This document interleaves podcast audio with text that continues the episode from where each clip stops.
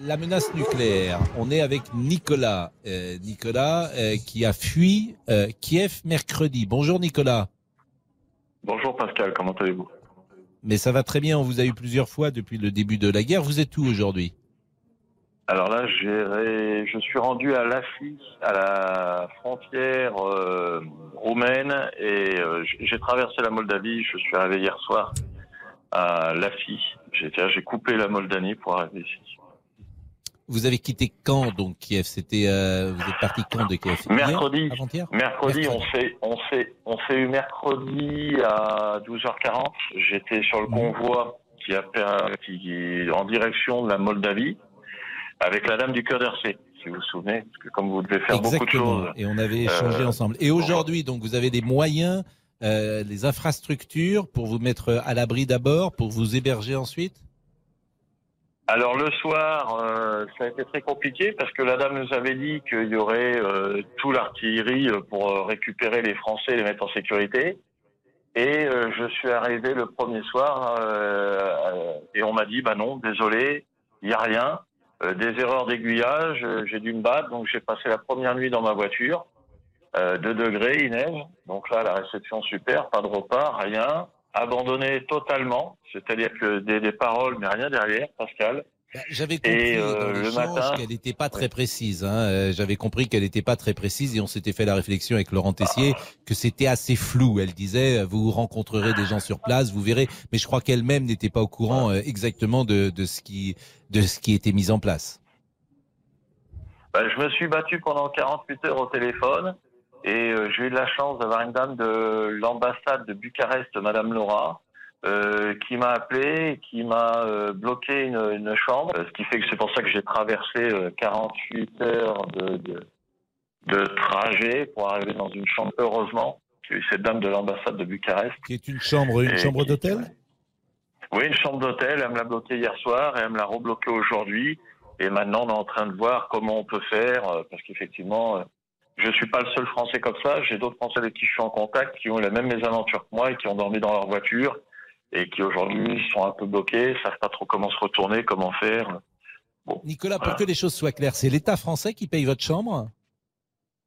Euh, là, je, par déduction, oui, parce que c'est une dame qui parle français, qui est à l'ambassade de, de, Bucarest en Roumanie. Donc je suppose que c'est l'ambassade, puisque c'est un numéro roumain, donc je ne sais pas, mais je suppose que c'est l'ambassade euh, français qui a pris en charge euh, la, la nuitée d'hôtel. Bon, la pause et, on continue la discussion avec vous. À tout de suite, Nicolas. Nous étions avec Nicolas il y a une seconde. Nicolas donc euh, quitté Kiev il y a 48 heures. C'était mercredi. Il est aujourd'hui en Roumanie. Il est pris en charge par l'État français. Euh, maintenant, que va-t-il se passer, Nicolas? Parce que votre vie, elle était en Ukraine, elle était à Kiev.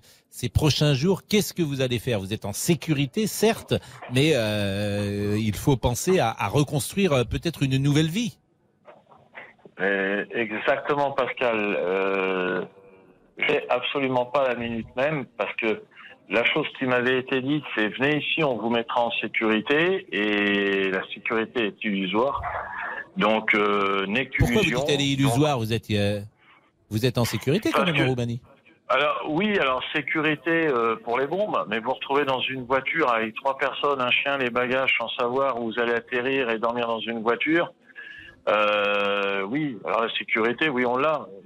Alors je choisis, est-ce que je mors d'une bombe ou d'hypothermie euh, Choisissez. Euh, alors là, c'était effectivement une nuit difficile, mais qu'est-ce que vous allez faire surtout ces prochains jours? Comment vous allez vous organiser?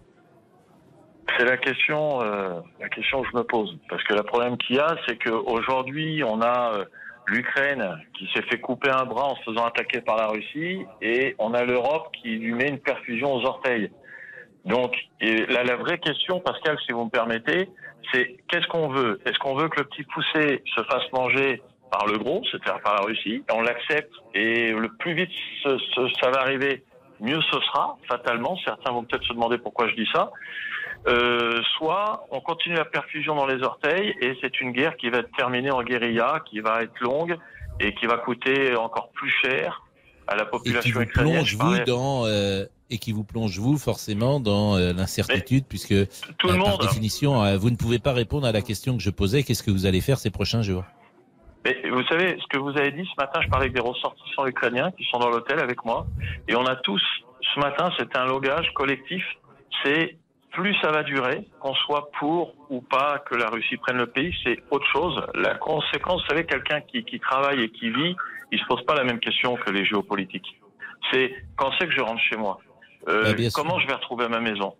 Plus la guerre va durer, plus il va y avoir des ravages, plus l'Ukraine va avoir du mal à se révéler, plus il va y avoir d'immigration. Au final, on n'a rien à y gagner à cette guerre, tous, euh, que ce soit l'Europe, les Ukrainiens, et euh, tout le monde aujourd'hui, même des gens qui sont pas pour Poutine, hein, attention, hein, se disent renverse le pays et que je rentre chez moi. Voilà, c'est euh, triste, mais euh, c'est. Mais, mais non, mais je, je comprends tellement, euh, Nicolas, et je vous remercie. Évidemment, on va suivre votre votre périple hein. lundi ou mardi. Évidemment, on sera de nouveau ensemble. Merci beaucoup, Nicolas, de votre témoignage.